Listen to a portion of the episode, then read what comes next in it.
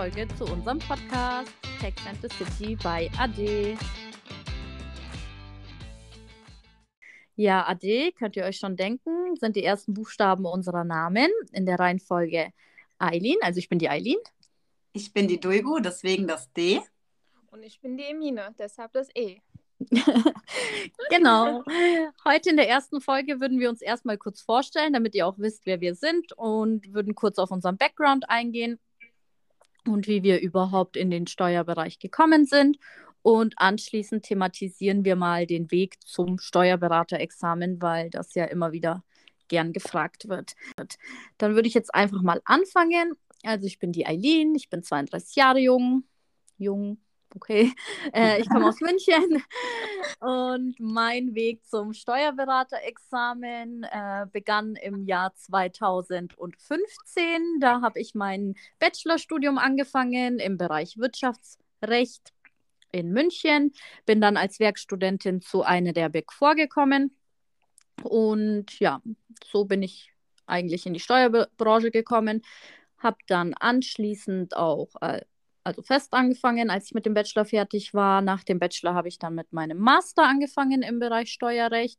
Der ist ja in Kooperation mit einem bekannten Anbieter aus, ja, aus Bayern gewesen.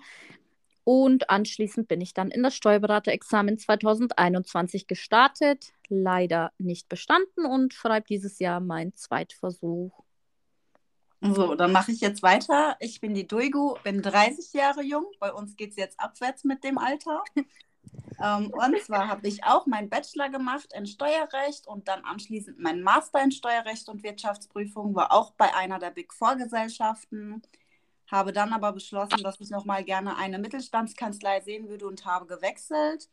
Ja, und bei mir geht es jetzt los im neuen Job als Steuerberaterin. Ich habe das Examen auch dieses Jahr geschrieben und habe es bestanden. Ja, und deswegen möchten wir euch jetzt auf unserem Weg hier weiterhin mitnehmen. Dann mache ich mal weiter. Ich bin die Emine und wie schon Döge vorher sagte, ich bin das Küken in der Gruppe. Ich bin 25 Jahre jung. Man nennt mich auch Bebe. Bebe. Bebe. Das ist unser Baby. äh, mein Weg startete in 2012. Da habe ich die Ausbildung zur Steuerfachangestellte begonnen. Ähm, dann in 2019 mein Fachwirten angeschlossen und in 2021 und 2022 das Examen gemeistert. Ich bin einen ganz anderen Weg wie die anderen äh, Kollegen gegangen, äh, wie Dulge und Eileen. Ähm, deshalb äh, ist es auch gerade gelegen. Dann könnt ihr auch zwei Wege euch gerne. Sogar drei, Wege, genau, Oder nebenbei. Drei, genau. genau. Weil die Eileen hatte ja noch schön den Textmaster nebenbei gemacht und das ist Mhm. vielleicht auch was, worüber wir gerne jetzt sprechen können damit die Leute auch sehen, wie anstrengend ein Master in Verbindung mit einem Steuerberaterexamen direkt ist. Ja, auf jeden Fall. Das ist super anstrengend und zeitlich würde ich das auch niemandem mehr empfehlen. Ähm, ich hatte ja vier Tage vor dem Examen erst mein Kolloquium zum Master, was mich natürlich enorm unter Druck gesetzt hat, weil ich wusste, wenn ich den Master nicht schaffe, dann werde ich vier Tage später zu dem Examen, auf das ich mich ein Jahr vorbereitet habe, nicht zugelassen. Mhm. Und diesen Druck, den möchte ich auf jeden Fall nicht nochmal erleben. Und im Endeffekt hat es mir ja auch nichts gebracht, weil jetzt muss ich ja eh nochmal rein. Also hätte ich den Master mir eigentlich auch gleich sparen können. Nein, das sagen wir so nicht. Äh, das hat einen anderen Grund, warum es bei dir nicht gereicht Ja. hat. Das wissen auch viele. Ich weiß nicht, ob du darüber erzählen magst. Ähm, Kann ich gerne machen. Ja, das ist eine mittlerweile lustige Geschichte. Letztes Jahr war es nicht so lustig. Mittlerweile kann ich drüber lachen. Also bei mir ging Tag 1 im Examen 2021 so los, dass ich den AO-Teil als erstes geschrieben habe. Das machen ja die meisten nicht, aber mir liegt AO ganz gut. Ich mag das sehr gern. Ich habe den geschrieben, einige viele Seiten und habe es unter meine Blätter gelegt. Dann habe ich weitergemacht mit Erbschaftssteuer und anschließend Umsatzsteuer. Dafür hatte ich dann auch nicht mehr so viel Zeit. Als die Dame dann kam zum Einsammeln, habe ich in der Panik noch schnell meine Teilnehmernummer draufgestempelt, abgeheftet und abgegeben. Und als ich dann meinen Platz aufräumen wollte, habe ich festgestellt, oh, mein ganzer AO-Teil liegt noch an meinem Platz. Ich natürlich direkt in Tränen ausgebrochen, Nervenzusammenbruch bekommen, bin vorgerannt, habe die Dame noch angebettelt, es anzunehmen, aber nope, leider nicht, war nicht mehr möglich. Und somit war meine Laune eigentlich schon an Tag 1 zu Ende. Ich hatte dann an Tag 1 auch eine 5. Und ja, Tag 2 hatte ich eine 4,5 und Tag 3 eine 5,0. Tag 3 ging es mir auch körperlich gar nicht gut. Ich habe mich durchgehend übergeben müssen. Ja, und dann letztendlich das Examen auch nicht bestanden. Wobei das ja im Schnitt immer noch eine 4,8 ja. war, wenn ich nicht ja, grad. genau, 4,83. Das ist für das, dass du am ersten Tag eigentlich, ich weiß ja, wie ja. deine Laune war, weil wir telefoniert hatten, immer noch wirklich eine Meisterleistung, Punkt aus, weil andere hätten schon nach Tag 1 aufgegeben und du hast das durchgezogen. Das finde ich klasse. Ich finde es sehr stark von dir, dass du es weitergemacht hast. Und du darfst nicht vergessen, du beginnst nicht bei Null. Du hast ja. die Erfahrung und das schaffst du. Und deswegen, das ist jetzt so schön für euch, weil jetzt habt ihr hier zwei Steuerberaterinnen in der Runde und eine, die das Wissen von einer Steuerberaterin definitiv schon hat und äh, eben euch mit euch jetzt nochmal diesen Weg dieses Jahr geht. Und ähm, deswegen möchten wir den Podcast auch so aufbauen, dass wir hier steuerliche Updates geben, aber auch euch in der Klausurvorbereitung bzw. in der Examensvorbereitung ja, beistehen. Und da würde ich jetzt sagen, Emine, magst du vielleicht anfangen, bei welch oder ja, wie du das mit dem Anbieter gemacht hast? Ich weiß nicht, ob du die Namen nennen magst und ja, ähm, ob du das jetzt vielleicht nochmal so machen würdest. Ähm, also bei mir startete es in 2020 im Sommer. Ähm, ich hatte schon beim Fachwirt einen Anbieter äh, ausgesucht und deshalb, weil ich auch mit äh, dem Anbieter zufrieden war, ähm, habe ich mich auch dafür nochmal entschieden. Ähm, deshalb nenne ich das jetzt auch, weil ich mit dem Anbieter auch sehr zufrieden war. Äh, das ist Endres. Ähm, ich habe den Kurs in Köln, nee, in Frankfurt besucht. Ich komme aus Hessen, äh, deshalb habe ich den auch in Frankfurt besucht, aber aufgrund ähm, lief es online. Das war aber auch kein Problem. Ähm, dann hatte ich noch einen Technikkurs äh, bei demselben Anbieter und einen Fernkurs bei einem anderen Anbieter und die Klausurenintensivkurse im Sommer, also August, September vor dem Examen, ähm, auch bei Entris. Ähm, natürlich, da, das waren halt so die Hauptkurse, die Klausurenkurse und so Webinare in Online-Plattformen ähm, habe ich äh, von Examio wahrgenommen.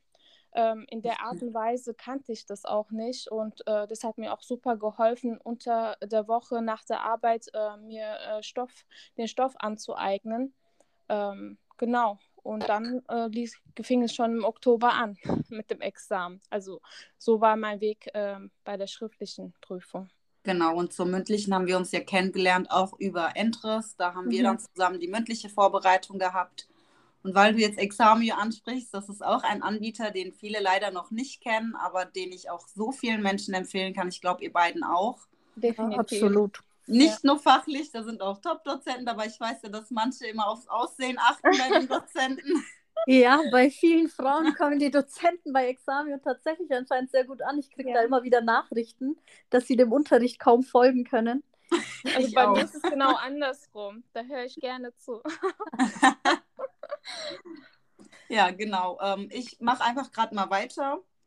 Genau, ich war bei leider nicht bei Entros. Ähm, ich war bei eConnect und habe auch noch von einem Anbieter, anderen Anbieter Klausuren geschrieben, wobei ich sage, dass die definitiv über Examensniveau sind und ich habe mich leider damit selber sehr viel unter Druck gesetzt und auch viel zu viel gestresst.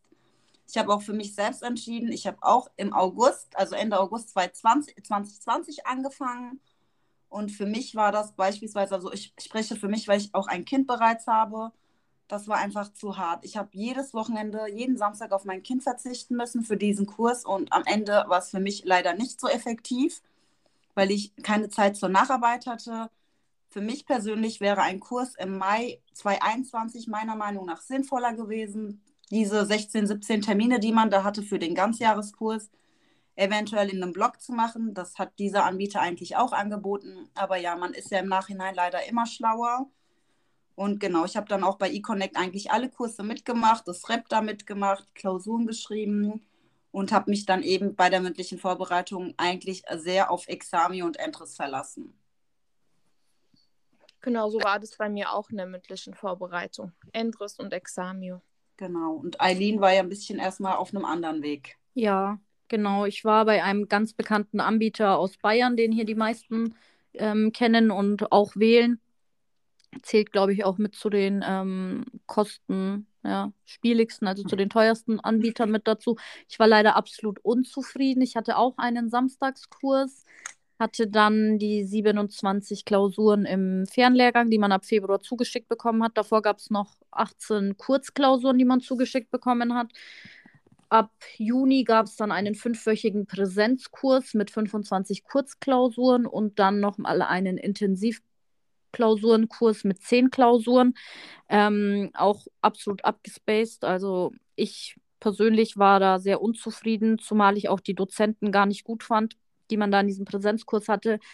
Und ja, es hat absolut keinen Spaß gemacht. Examio habe ich leider erst kurz vor dem Examen ähm, gefunden, zufällig eigentlich auch eher. Über die Duigo bin ich dann auf Instagram da zugestoßen. Muss aber sagen, die paar Crashkurse und Webinare, die wir da kurz vor dem Examen hatten, und die waren echt zum größten Teil auch noch kostenfrei.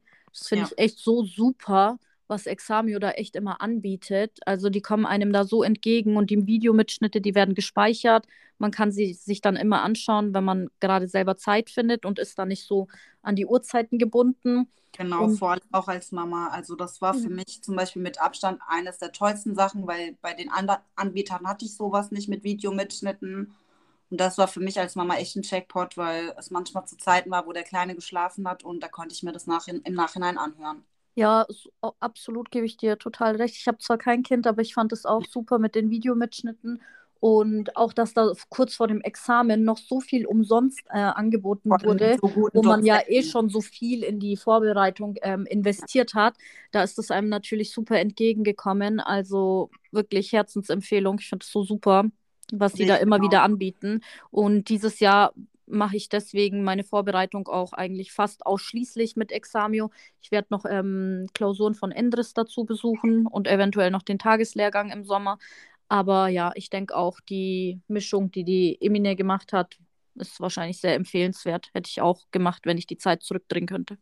Genau, das habe ich nicht erwähnt. Wenn ich es nochmal machen müsste, dann würde ich das genauso machen. Also ich war mit den Kursen Examen und Endres sehr zufrieden. Ja, das freut mich wirklich, weil ich sage ja immer, bei mir ist es ein bisschen anders. Ich würde es nicht mehr so machen und das sage ich auch immer wieder auf Instagram und ja. Aber ich sage, deswegen bin ich auch froh, dass wir drei alle andere Perspektiven haben und mhm. den Leuten hier auch was mitgeben können auf den Weg.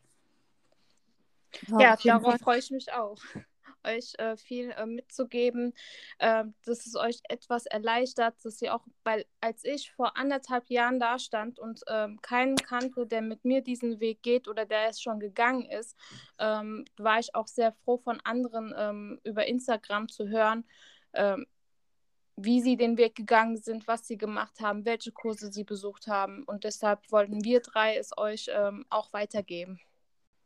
Ganz genau. Ich glaube, für Tag 1, also für unseren ersten Podcast, wäre es das dann wahrscheinlich auch. Sonst sprengen wir hier noch den zeitlichen Rahmen. Genau, wir sind so mit 12 Minuten, 13 Minuten ab jetzt immer mit dabei, dass ihr morgens auf, der Weg, ja, auf dem Weg zur Arbeit oder auch auf der Rückfahrt euch das in Ruhe anhören könnt, wenn ihr natürlich alle wollt. Und wir freuen uns natürlich über Weiterleitung, über Posts über uns, genau, damit ihr schön aufmerksam macht und wir natürlich noch eine größere Motivation haben, hier weiterzumachen. Und gerne könnt ihr uns auch mitteilen, was ihr auch gerne hören wollt, wo ihr Tipps braucht. Ähm, dafür sind wir auch sehr offen. Genau, wer will verraten, was als, nächster, äh, als nächste Folge kommt? Eileen, schieß los. ja, äh, ich glaube, die meistgestellte Frage kommt immer zum Thema Nacharbeit der Klausuren. Und deswegen haben wir uns vorgenommen, die Folge 2 für euch komplett der Klausur-Nacharbeit zu widmen. Dann bis genau. zum nächsten Mal. Bis zum nächsten Mal. Macht's gut. Ade. Ade. Ade.